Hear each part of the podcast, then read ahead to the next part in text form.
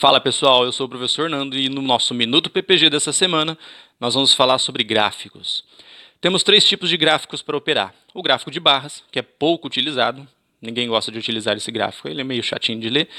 Mas a gente tem também o gráfico de linha, que é bem interessante para quem está começando, porque ele ajuda você a identificar a movimentação do preço, né, identificar as tendências, ou então, é, para quem tem dificuldade né, de ver topos e fundos para saber se o preço está subindo ou se está caindo, o gráfico de linhas ele te ajuda também a traçar suportes e resistências de um jeito mais fácil. E os nossos famosos candlesticks, que são esses que estão aqui atrás, que são os mais utilizados. Okay? Então nós temos esses três tipos de gráfico: gráfico de barra, que é pouco utilizado, gráfico de linha, que é muito fácil de identificar tendência e topos e fundos anteriores, e os nossos famosos candlesticks, que são as velas japonesas.